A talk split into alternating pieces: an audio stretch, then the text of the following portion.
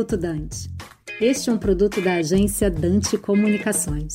Hoje eu vou falar sobre a invasão da Rússia na Ucrânia e como esse conflito deixou evidente a dependência do Brasil na importação de fertilizante. É importante mencionar que esses países têm uma grande importância na exportação de grãos, como o milho e o trigo. A Ucrânia foi referida nos últimos dias como o Mato Grosso da Europa. As restrições e sanções resultantes deste conflito impactarão a oferta e o preço do potássio, que é produzido e exportado pela Rússia para todo o mundo. Aqui no Brasil, como nós temos uma baixa produção interna, importamos 85% dos fertilizantes utilizados na produção agrícola, dos quais 20% vem da Rússia. Os produtores brasileiros sofrerão aumento dos seus custos de produção e possível redução das suas margens na safra de verão que ocorre no segundo semestre. Temos que ficar atentos aos reflexos nos preços dos alimentos, inflação, taxa de juros e a própria segurança alimentar. O Ministério da Agricultura, preocupado com toda essa situação, está negociando com o Canadá a oferta de potássio, assim como discutindo o Plano Nacional de Fertilizante, que tem como objetivo reduzir a nossa dependência da importação dos fertilizantes de 85% para 45% até 2050. Ficaremos atentos a todo esse contexto